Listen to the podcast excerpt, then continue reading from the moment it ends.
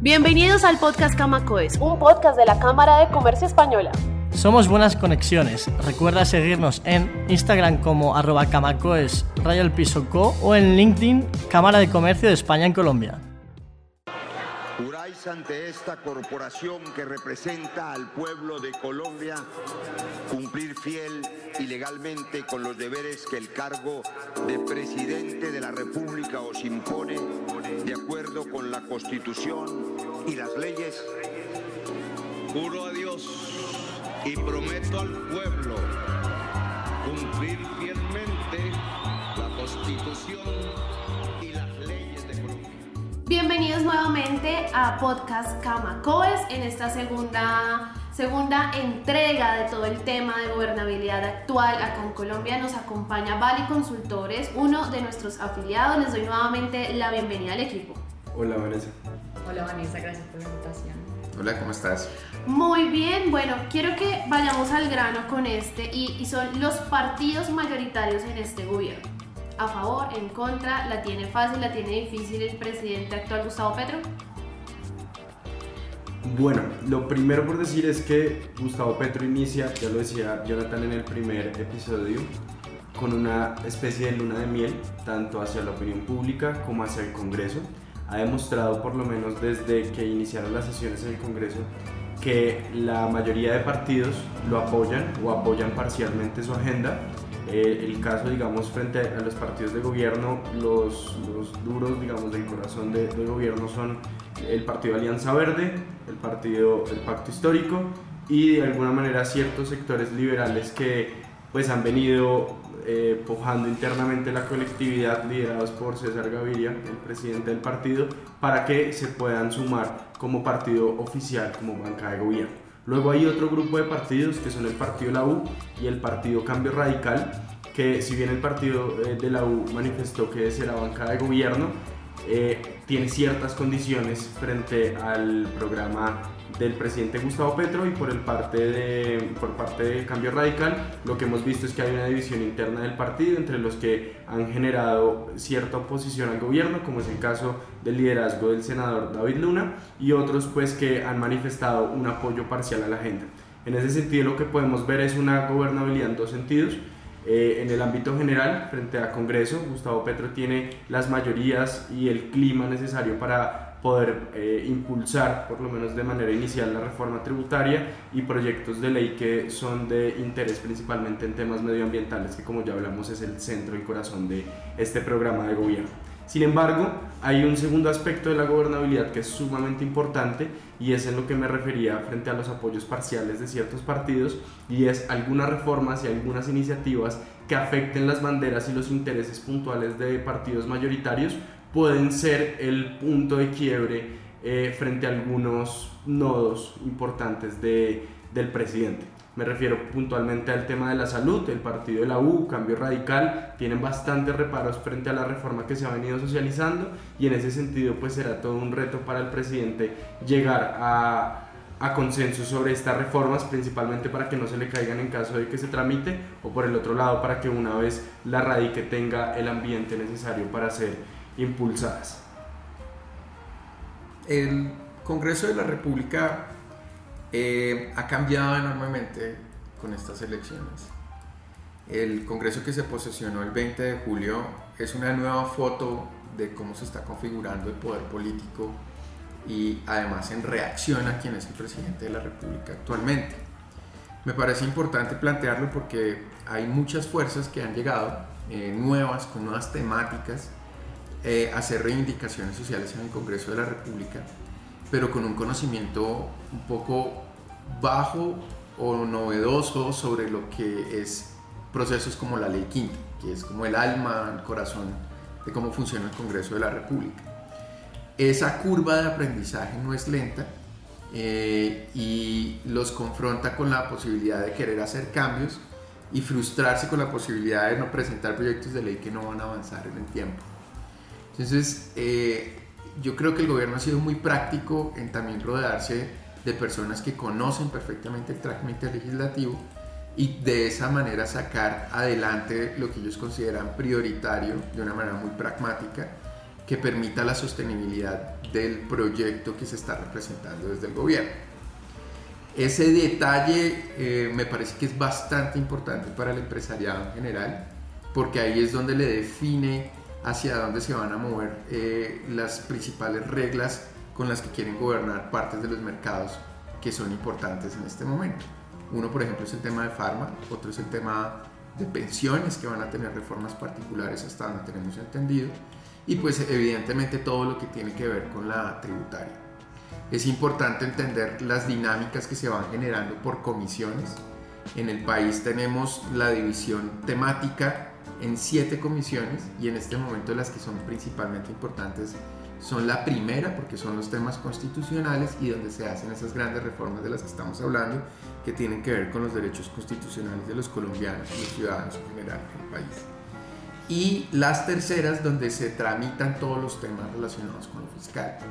Igualmente viene eh, la discusión del Plan Nacional de Desarrollo, en donde las terceras y las cuartas son fundamentales. Entonces hay que hacer un análisis de las personas que hacen parte de esto, tanto senadores como representantes a la Cámara, y entender cuáles son los temas que ellos quieren priorizar dentro de la agenda legislativa, tanto de este semestre como del año, como del segundo año de gobierno, en la medida en que la estrategia legislativa del gobierno va a estar enfocada en temas diferentes con acentos distintos de acuerdo a cómo se vaya dando el proceso de gobierno. Las mesas directivas, Ángela, y las comisiones relevantes dentro del gobierno, ¿cómo lo, lo percibes? Pues para este primer año, eh, las comisiones que, como dijo Jonathan, van a ser muy importantes. Eh, su presidente es del Pacto Histórico. Entonces eso es algo que durante la discusión que se dio para establecerlas fue importante, pensando principalmente en el paso de esas reformas y de esos proyectos bandera del gobierno. Eh, ahí también me parece muy importante resaltar frente al tema anterior eh, el tema de la representatividad y cómo va a cambiar alrededor de los cuatro años. No va a ser las mismas eh, puntos de negociación en este primer año como lo van a hacer en un tercer cuarto año eh, y principalmente teniendo en cuenta las elecciones regionales del próximo año donde seguramente van a cambiar ciertos eh, puntos en donde se van a negociar los temas álgidos y esas mesas directivas para, para el segundo y el resto del cuatrenio. Eh, ya para el segundo año, como dijo Jonah, eh, esas comisiones podrán ir cambiando. Para la reforma de, la salud eh, va a ser la comisión séptima, para los temas de seguridad social también.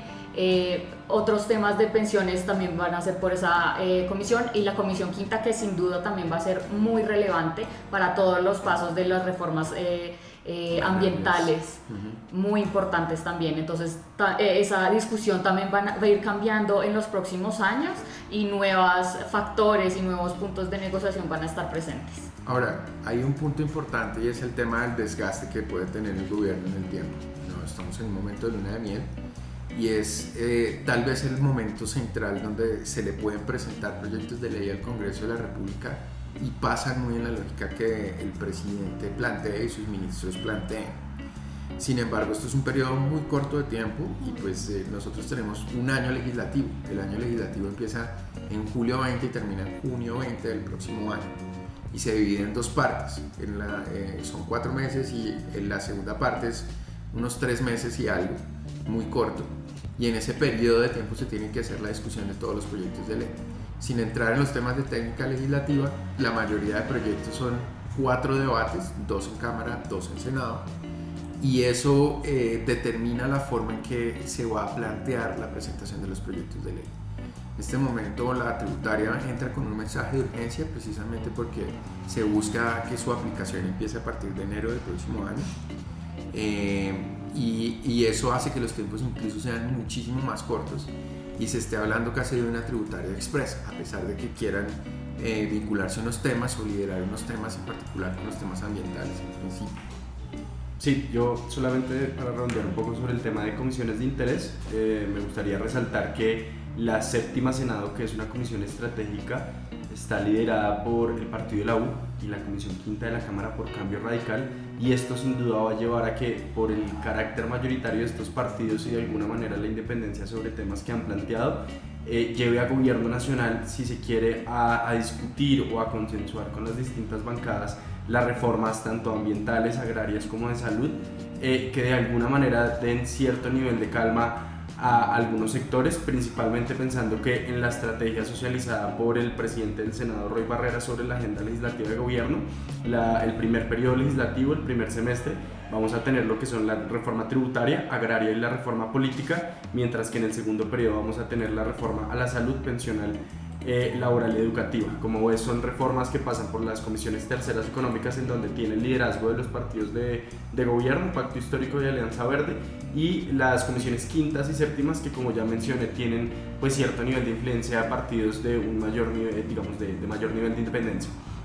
Eh, sobre lo último que, que, quería mencionar respecto como tal de las, de las dinámicas del Congreso hacia este primer año tiene que ver con la necesidad que va a tener el gobierno nacional de buscar la cohesión al interior de su bancada, principalmente la del pacto histórico, ya que como mencionaba Jonathan, eh, el carácter de nuevos políticos, de, de, nuevos congresistas que conocen poco el trámite de la ley también ha llevado a que se den en primer lugar confrontaciones importantes al interior pues, de la bancada, eh, tanto en la elección de mesas directivas como en la priorización de temas y de proyectos pues, que hasta el momento se han presentado.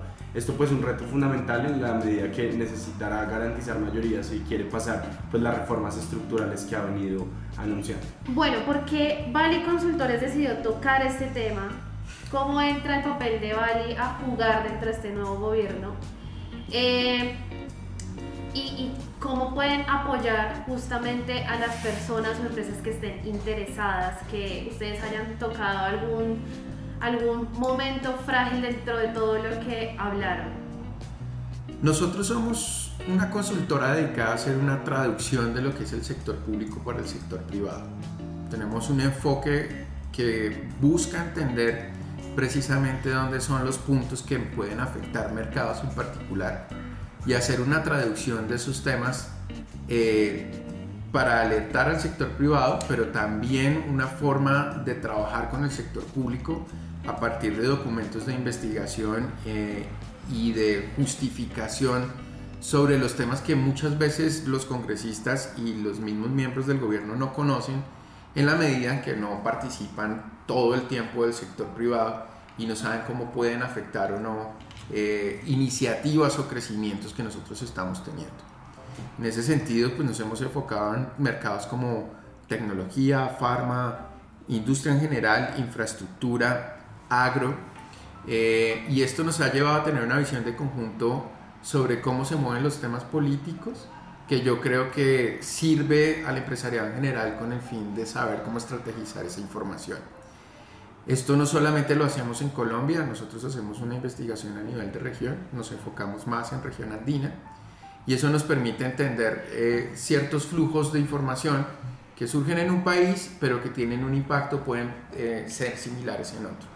Entonces pues nos parece interesante, nosotros nos describimos a nosotros mismos como una empresa de politólogos, hacemos investigación eh, y nos hemos convertido, digamos, en una mano derecha, un buen consultor, un buen proveedor de servicios para nuestros clientes en general. Nosotros consideramos que esto es una responsabilidad y una función social y es en ese sentido que nos inscribimos a la Cámara Española con el fin de hacer este tipo de debates y discusiones y diálogos lo más abierto posible eh, en, en, un sentido pedagógico general. ¿Dónde eh, los pueden encontrar? ¿Cómo los pueden contactar? Eh, ¿A dónde van a tocar las puertas si los necesitan? Miren, eh, nosotros tenemos nuestras publicaciones en general en LinkedIn. Somos bastante abiertos en ese sentido, o bueno, LinkedIn.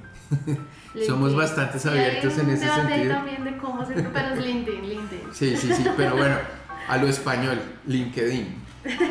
Ah, nosotros publicamos nuestros papers, hacemos también podcasts particulares y pues hacemos eh, descripciones y discusiones eh, sobre cada industria a la medida que nosotros vamos viendo una evolución sobre las mismas. Em, yo diría que ahí es eh, nuestro principal punto de foco para que nos busquen. Sin embargo, también tenemos nuestra página web, valeconsultores.com, y tenemos también nuestro Twitter.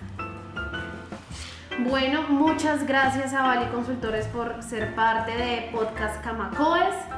Y nada, pues estaremos hablando de cómo va este gobierno más adelante. Muchas gracias por la invitación. Muchas gracias. Gracias.